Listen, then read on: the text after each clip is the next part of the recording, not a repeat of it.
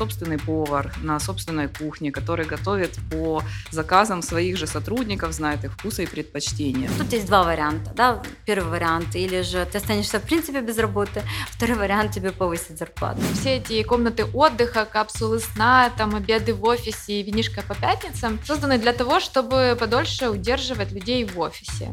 Если человек постарше, у него есть семья, его никакой э, PlayStation, совместный ужин с командой или ну, там, 38 за неделю, да, или какой-то еще, он не удержит на работе. Поезд уже уходит, и надо срочно, а, прямо сегодня а, получить э, добавление к зарплате в виде еще трех нулей.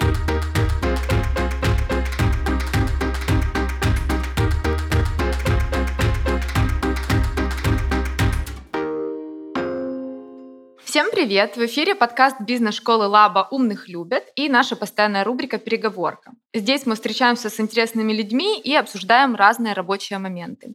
Меня зовут Аня Облицова, я ведущая этой рубрики, а говорить сегодня буду с Оксаной Огневой, директором по практикам менеджмента в Джубл. Оксан, привет! Привет. Э, и Екатериной Губаревой, директором по людям в Global Logic. Э, Катя, привет! Привет! Хотелось бы обсудить с вами тему вознаграждений. Как э, благодарить сотрудников за работу так, чтобы они оставались в компании надолго. Раньше львиную долю рабочей силы составляли бэби-бумеры. Это люди, которые, как правило, сейчас уже на пенсии. Так вот, э, тогда главным эм, вознаграждением за работу была зарплата все-таки. А сейчас э, все меняется, и сейчас у нас на первый план выходят и бонусы, и премии, и в некоторых случаях даже статусы. Скажите, почему же все так э, эволюционирует? Ну, давайте посмотрим, наверное, на то, что вообще влияет на формирование компенсации, компенсационного пакета как такового. И здесь есть разные факторы. Они есть э, международные, они есть э, страновые, они есть внутренние, которые приняты в компании. И все э, факторы, которые вот есть в этих полях, они влияют на то, какая у человека будет зарплата и что кроме зарплаты будет в том числе. Если брать международный формат, то здесь на первый план выйдет э, конкуренция, потому что конкуренция за таланты, она уже даже не в рамках одного рынка индустриального или странового, но она глобальная. Соответственно, нужно быть привлекательным работодателем. Отсюда каждая компания старается предложить э, те э, бенефиты, э, компенсационные модели, которые будут максимально интересны тем талантам, которые являются их целевой аудиторией. Вторым фактором можно здесь сказать, что демография меняется. Сейчас на рабочем месте мы можем встретить как минимум три поколения. В некоторых организациях даже четыре. Все зависит от э, рода деятельности, а, срока работы компании, ну и так далее. Это какие поколения? Это поколение э, X, Y, Z, как минимум. И, знаете, среди тех же миллениалов тоже есть небольшие градации, как центениалы, миллениалы, как более широкое понятие. То есть в теорию поколений можно копать глубоко, какие-то небольшие отличия будут, но в принципе приняты э, высокоуровневые, это X, э, Y и Z. И, конечно же, глобализация и развитие технологий дают нам возможность гибкой работы, работы удаленной, работы с гибким графиком, потому что часть работы забирают на себя технологии и часть рабочего места, я бы сказала, тоже технологии замещают. Соответственно, баланс работы и жизни выходит тогда для человека на, на одно из лидирующих мест и таким образом расширяет тот возможный набор бенефитов, которые компании могут предоставлять. В национальном контексте можем очень коротко пройтись. По сути, это все, что влияет еще и на локальном рынке. Э, это политика государства относительно трудоустройства, налогообложение какое, какие модели трудоустройства вообще существуют. Э, есть ли отток э, кадров за границу? То есть конкурируем мы только внутри своей страны или мы еще и с соседним государством за наши же ресурсы конкурируем? Оксан, как вы думаете? А, сложно что-то добавить к словам Кати, абсолютно согласна со всем вышесказанным. А, я бы хотела посмотреть на эту ситуацию с другой стороны. Институт Галлапа проводит исследования вовлеченности людей с 2000 года, и в 2019 году а, получили результат вовлеченности персонала в Америке 35%. А, если говорить про 2000 год, когда только начинались эти исследования, то процент вовлеченных, высоко вовлеченных людей был 26%. Ну, видим динамику, да, как бы она растет, но про 100%, э, наверное, это просто очень э, а, большая иллюзия, да, и верить в то, что 100% людей будут высокововлеченными, а, не стоит.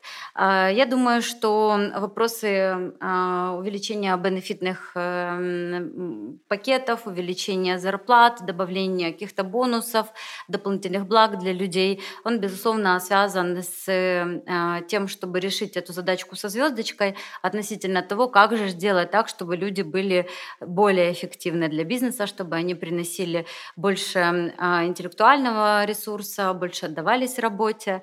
Если раньше людей опрашивали по 10 параметрам относительно их мотивации, то на данный момент перечень вопросов, которые задают сотруднику, а что вас мотивирует прежде всего, состоит из 30 вопросов. И зарплата — это один из пунктов. Да? То есть там сейчас э, бенефитные политики компаний э, достаточно широкие, компании соревнуются между собой в своей изобретательности относительно дополнительным, дополнительных предложений для людей. И, конечно же, это формирует рынок. Да? То есть компании между собой соревнуются, а, сотрудники выбирают между лучшим предложением на рынке труда.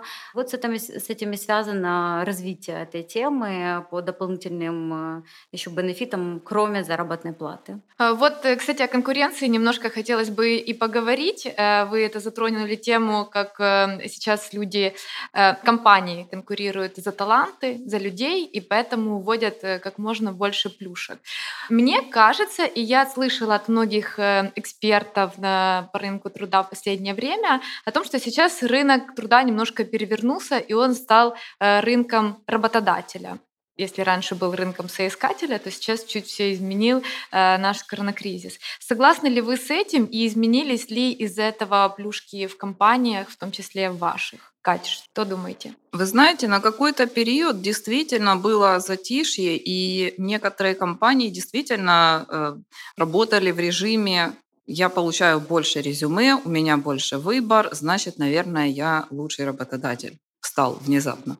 На самом деле э, сейчас, ближе к осени, когда и коронакризис э, уже постепенно отступает, э, компании возобновили и набор людей, и бизнесы начинают оживать.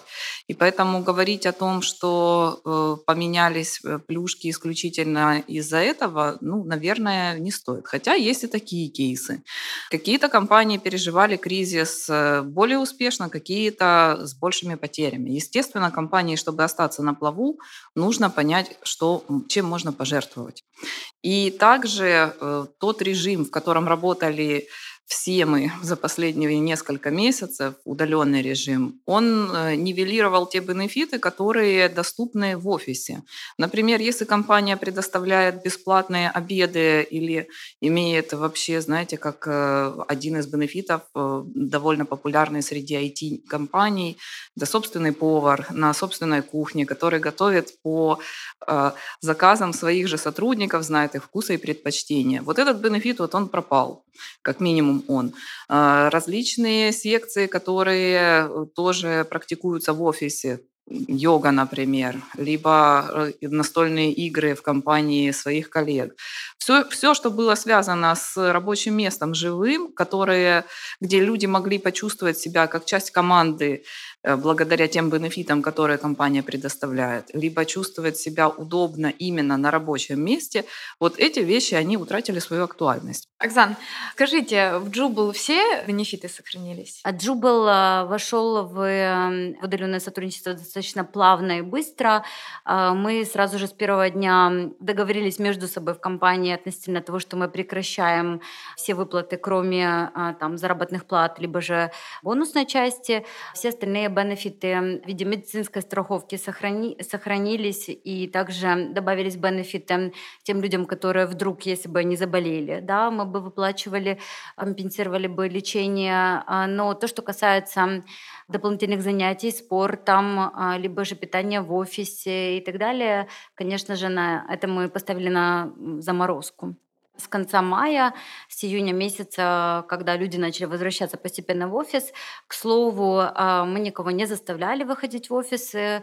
А, мы предложили людям возможность работать ремоут до конца года.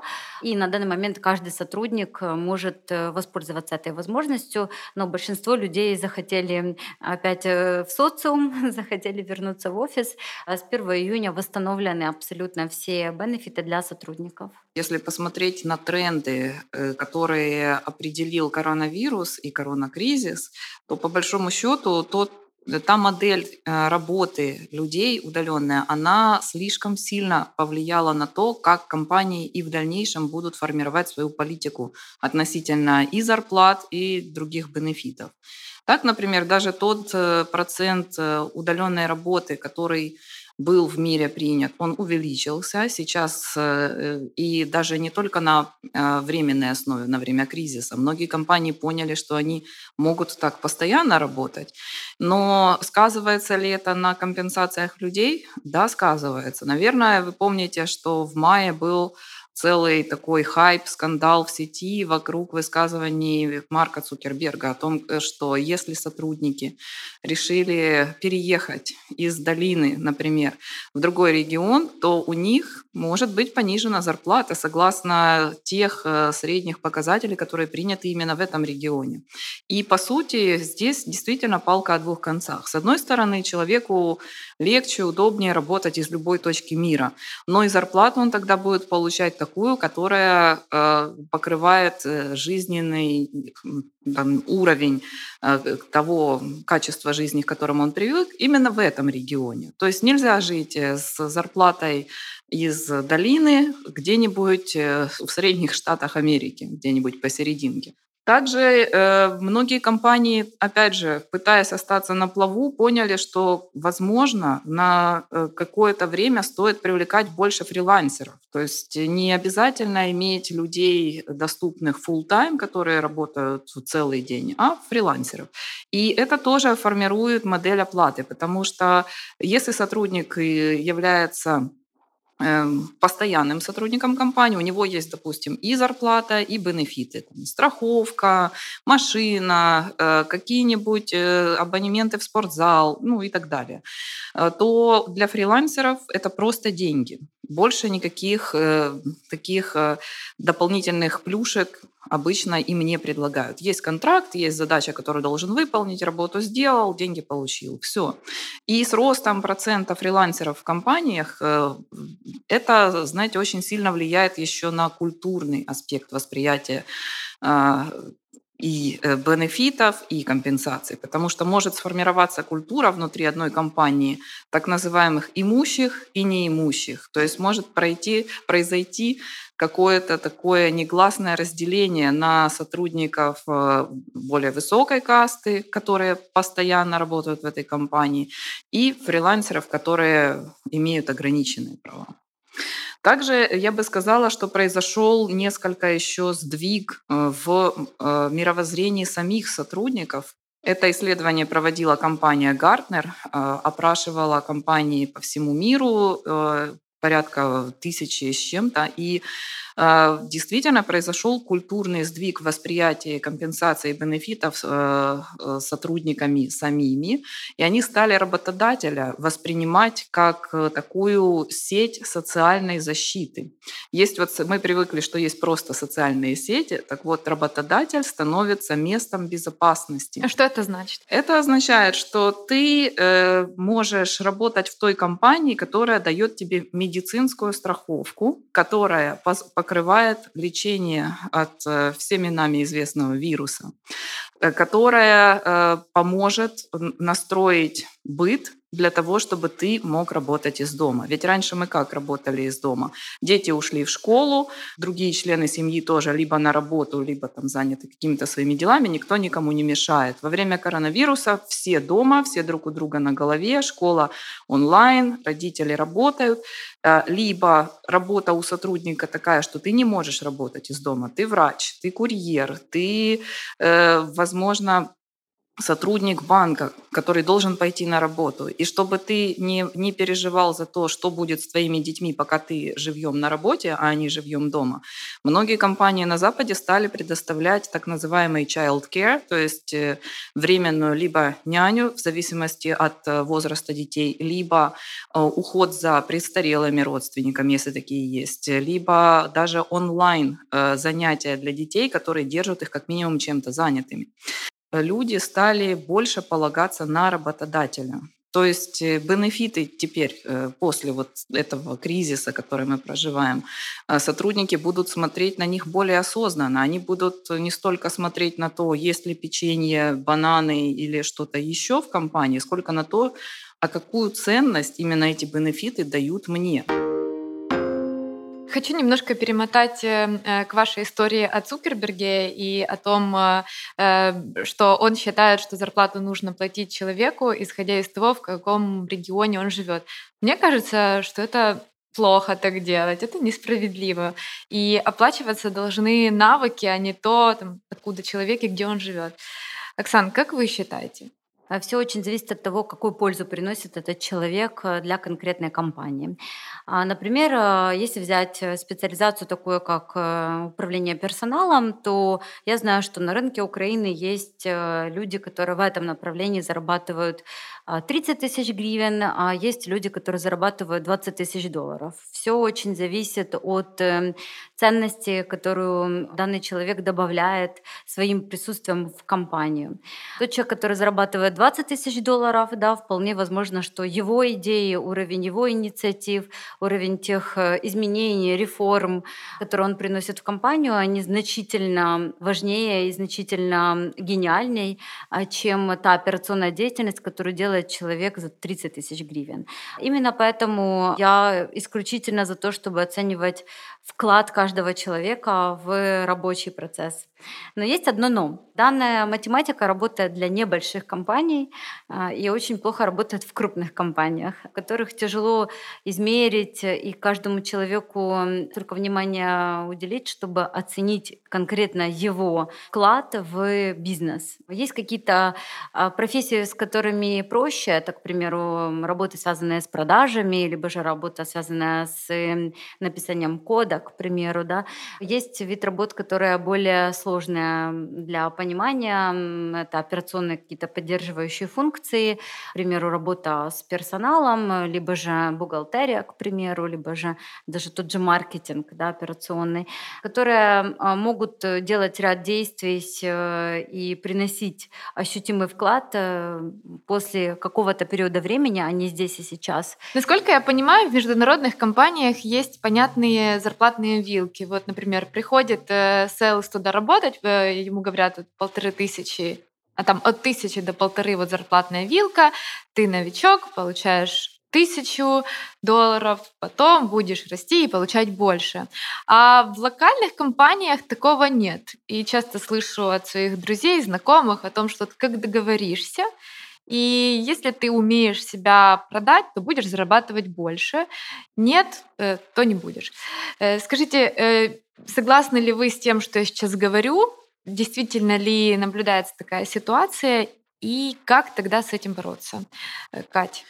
Ну, действительно, если говорить о базе зарплатной, то чаще всего компании стремятся обеспечить людям прозрачность в виде каких-то вилок. Это, знаете, практика, которая оправдала себя уже э, даже не только десятилетиями и столетиями, а э, корни ее вообще очень далеко уходят. Вот, например, если, знаете, интересный исторический факт. Первая минимальная зарплата в мире, ну, известная нам подошедшим источникам, естественно, была определена в XVIII веке до нашей эры царем Хамурапи. То есть в кодексе Хамурапи был пункт о том, что минимальная заработная плата устанавливается вот такая. Ну, она тогда не называлась заработной платой, тем не менее, это прародители. Э, что хочется сказать, почему это важно, почему эта практика не отмирает. Сейчас она, конечно, эволюционировала. Мы говорим не только о минимуме, мы говорим о том, э, что для разного уровня э, человека в компании есть вот люди, которые младшие специалисты, есть старшие, есть управляющие. Э, среди них есть градации, соответственно, на каждом уровне есть вот эта вилка от и до. Во-первых, это дает понимание не только человеку, к чему стремиться, но это и упрощает управление большим количеством людей в том числе. И правда ли то, что в международных компаниях это более широко распространено, чем в локальных, зависит от страны. Я бы сказала, что если мы посмотрим в Европу, куда-нибудь в Германию и даже в Польшу, то и в локальных компаниях будут вилки. Если мы смотрим в Украину, то, опять же, Украина продолжает жить по букве закона в рамках того э, кодекса о э, труде, который был сформирован еще в советское время. И назывался, был даже документ, специальный штатное расписание, которое определял эту тарифную сетку. И если компании работают именно в формате КЗОТ, они этому следуют, у них это тоже есть. Но в Украине есть разные модели трудоустройства. Например, очень широко используется э, модель э, сотрудничества компании с индивидуальными контракторами. То есть э, каждый человек способен выбирать, с какой компании ему дальше сотрудничать. И в таких отношениях ни о каких э, вилках речи быть не может, потому что контрактор, он фрилансер. Почему я задаю этот вопрос? Можно я расскажу вам историю, как у меня появилась идея об этом спросить? У меня есть подруга, которая там, недавно узнала и недавно, там уже год назад, что она со своей коллегой получает разные зарплаты, хотя они работают на абсолютно одинаковой должности, они две помощницы руководителя. И получает она там чуть ли не в два раза меньше. Функции выполняет одинаковые. И она, вот мы встречаемся, она мне говорит, и что мне делать? Я же как-то не могу сказать, ну извините, я знаю, там, сколько получает она, я получаю меньше, и мне обидно. Не могла она, в общем, сказать, но это сильно влияло на ее работу, потому что она вся ходила убитая горем, если это можно так сказать, убитая несправедливостью, ей было как-то обидно, что вот так. Но сказать все-таки сложно. Э, скажите, как вообще поступать тогда в такой ситуации, когда ты знаешь, что немножко несправедливо происходит? Ну, во-первых, отказаться от слова несправедливо, потому что э, данный кандидат принимала предложение о работе и тоже смотрела на это предложение. Для того, чтобы понять, э, справедливо ли тебе будут платить или несправедливо, необходимо исследовать рынок и посмотреть, сколько в среднем предлагают на рынке труда. Самый элементарный и простейший способ – это, конечно же, открыть любой из сайтов по трудоустройству, прозвонить работодателей, которые предлагают э, аналогичные позиции, уточнить у них пожелания по заработной плате. Большинство работодателей могут отказаться прямо говорить про уровни заработных плат, которые они предлагают. Можно, конечно, конечно же, поставить как бы там свою сумму и спросить, э, от этой суммы вы рассматриваете или нет кандидатов. А, некоторые работодатели прямо пишут в своих объявлениях э, суммы, на которые они рассчитывают нанять специалиста на работу.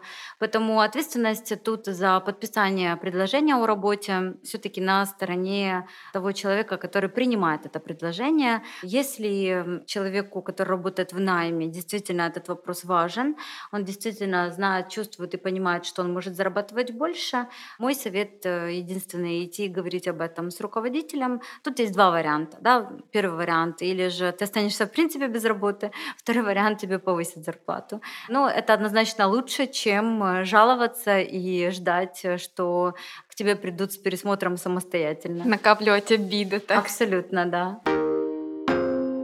По моим наблюдениям, главное вознаграждение для сотрудников поколения Z — это должность и статус.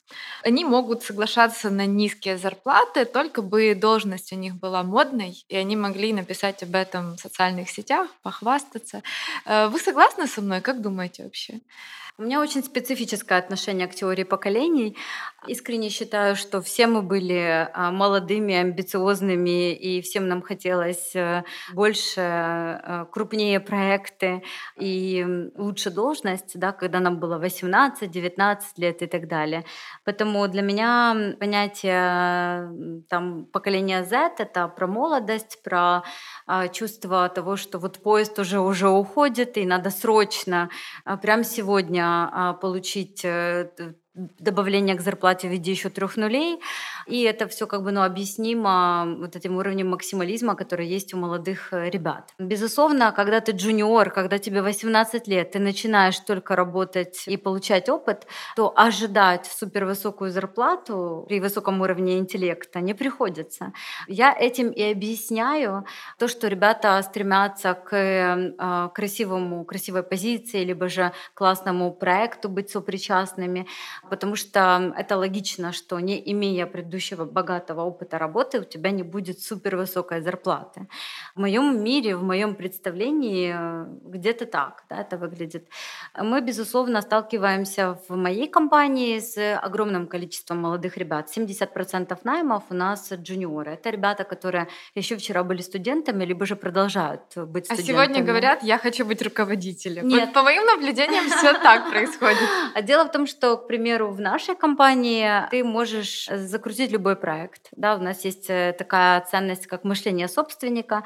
И если ты видишь, что-то криво лежит, ты можешь как бы взять и исправить да, эту историю. А, поэтому точно так же ты можешь сам себе написать любую должность, которую ты хочешь и знаешь. Ты можешь назваться вице-президентом. Вот об этом можешь. я и говорю. Ты можешь, да, ты можешь что хочешь, что и делать. Как бы у тебя может быть любая, любой title в LinkedIn, Facebook и так далее. Ты можешь называться ответственным за весь мир. Кто-то пользуется, кто-то не пользуется этим. Чаще все-таки ребята говорят о том, что для них э, важна суть работы. В молодом возрасте, как и, ну, мне кажется, в любом возрасте крайне важно, чем ты занимаешься. И если действительно вот у тебя такое сочетание, что ты влюблен в свою профессию, и ты работаешь по своему призванию, ты еще и работаешь в такой компании, где это используется на 100%, да еще и признается как бы миром, общественностью, тебе не стыдно пойти рассказать своим друзьям о том, над чем ты работаешь, какой у тебя проект и так далее, ты можешь похвастаться. Вот в, этом, в этой всей комбинации есть э, успешность э, работодателя, да, и есть у работодателя шанс тогда оставить людей в компанию дольше, чем на год и 10 месяцев, как сейчас показывают международные исследования, что люди именно столько остаются работать работать в компаниях, да, срок жизни в компании сотрудников уменьшается. То есть это сейчас э, зарождается или, возможно, уже существует новый тренд в HR о том, что давать полную свободу сотруднику, как будет э, он называться. Он хочет быть продюсером, будь, а делай вот это и это. Это тренд э, в бизнесе, я бы так сказала, да, давать больше свободы людям. Я выскажу предположение, почему действительно сейчас молодое поколение, э, это же наше сейчас самое молодое э, трудоспособное поколение, почему для них так важен статус и менее важны деньги. Опять же, это вопрос не поколения, как верно заметила Оксана, это вопрос тех культурных ориентиров, которые сейчас есть в мире в целом.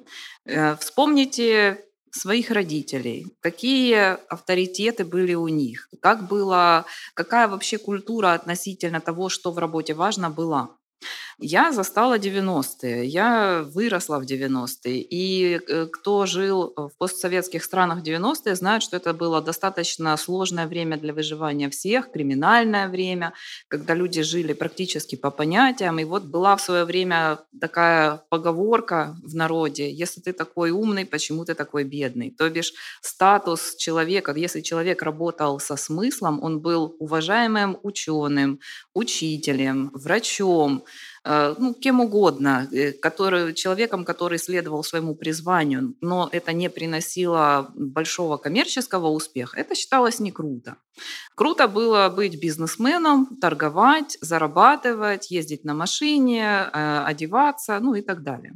Сейчас это как теория мотивации. Базовые потребности в еде, в передвижении по городу, в одежде закрыты практически у всех. Э, у всей молодежи есть, в принципе, где жить, в чем ходить, а, что есть. Соответственно, они, а, могут думать больше о смыслах, и, б, они ориентируются, опять же, на кумиров, которые есть у них сейчас. А кто у нас сейчас кумиры? Какие истории мы видим? Мы видим истории стартаперов, они пропагандируются. Мы э, смотрим на людей, которые говорят о том, что Э, ну вот даже недавно было интервью с ребятами из Preply. У них есть очень интересный факт э, в их в биографии их фаундеров, что им нужно было платить своим сотрудникам зарплату, а самим толком не оставалось. Они ели мивину, но исправно платили зарплату всем своим людям. То есть они уже были директорами, но при этом ели мивину. Соответственно, и это не единственный пример. У нас очень много таких примеров с Запада есть. У нас есть очень много примеров, когда, э, особенно из долины, когда э, в Google наняли 12-летнего подростка программировать, и он сразу получил должность э, управляющую какую-то. Отсюда и корни Отсюда и идет эта тенденция, что да, title важен, зарплата менее важна, то есть важно то, как ты влияешь, как ты звучишь, как ты видишь.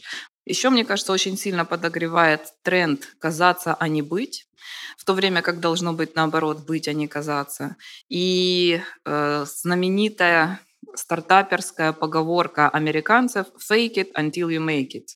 То есть имитируй это до тех пор, пока ты этого не достигнешь. Пиши кофаундер уже сейчас или просто фаундер или CEO. Ты можешь быть CEO сам себя. И компания может быть имени самого себя. То есть те, кому не удалось продать свою красивую должность внутри компании, могут ее сами для себя создать. Хотелось бы поговорить еще о плюшках и вознаграждениях. Э, в книге «Не сходите с ума на работе» есть мысль о том, что офисные плюшки на самом деле никакие это не плюшки, а магниты. Что все эти комнаты отдыха, капсулы сна, там обеды в офисе и винишка по пятницам э, созданы для того, чтобы подольше удерживать людей в офисе.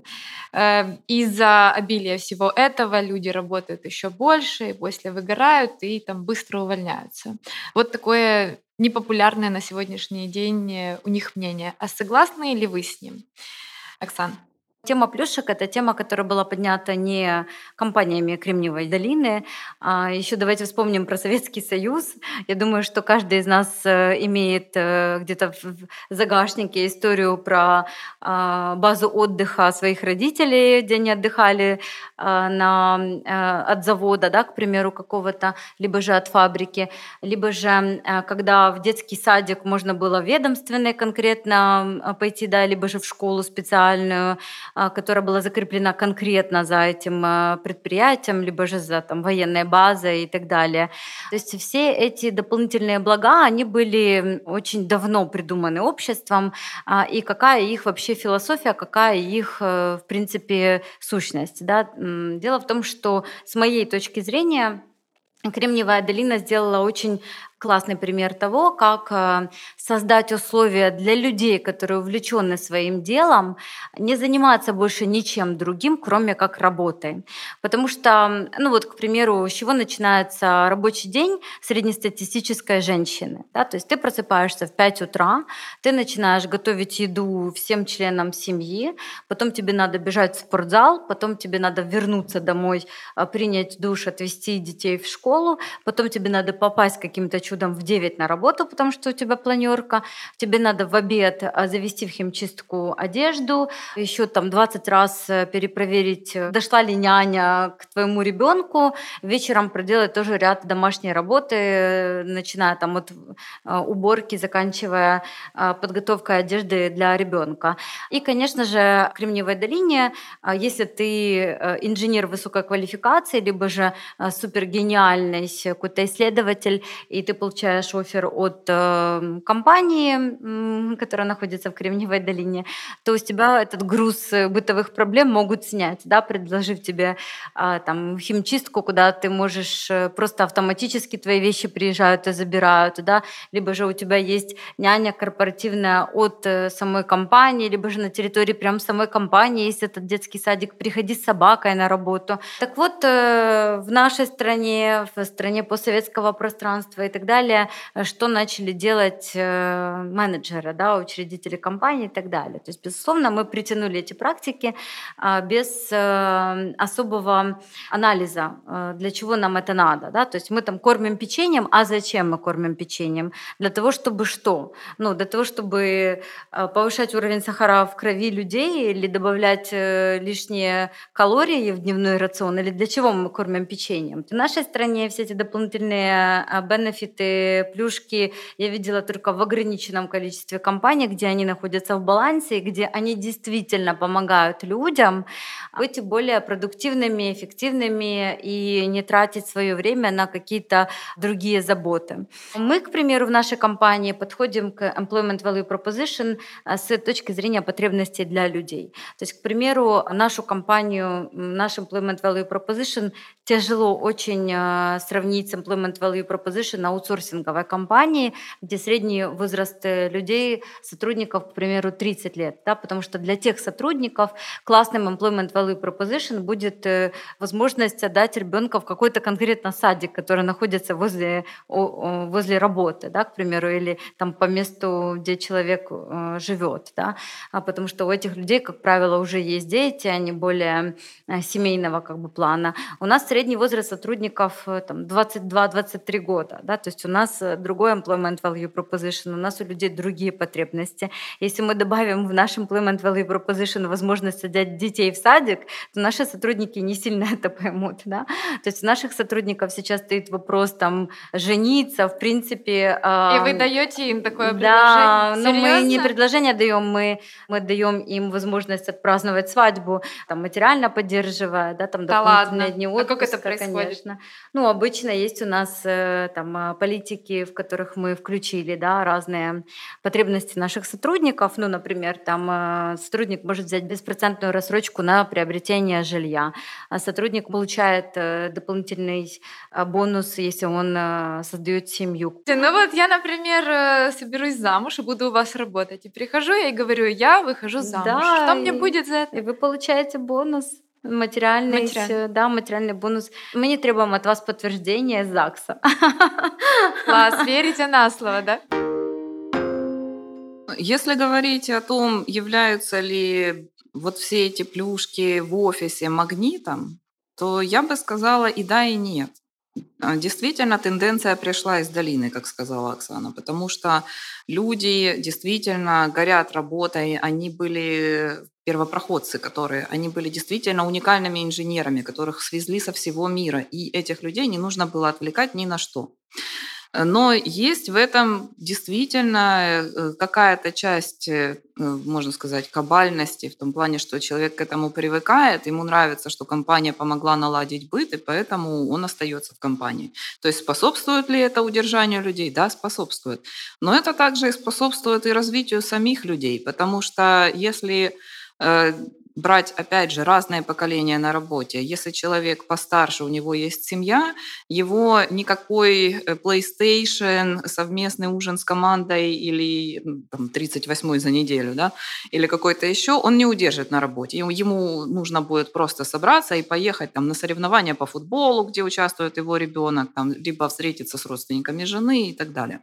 Если мы говорим о людях молодых, у которых еще нет семьи, но при этом есть интересы, да это же клан клондайк. Тебе не нужно ехать на другой конец города, чтобы поиграть в какую-то спортивную или не спортивную, а интеллектуальную или киберигру а с какими-то э, другими людьми. Ты можешь сделать это все со своими коллегами здесь же, на рабочем месте.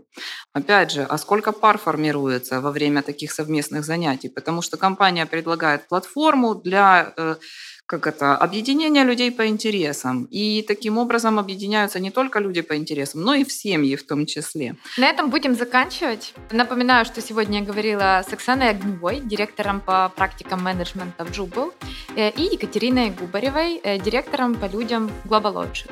Э, это был подкаст бизнес-школы Лаба «Умных любят». Подписывайтесь на нас в соцсетях, оставляйте фидбэк и заходите на сайт Лаба. Совсем скоро там появится конспект этого разговора с ключевыми месседжами. Всем пока!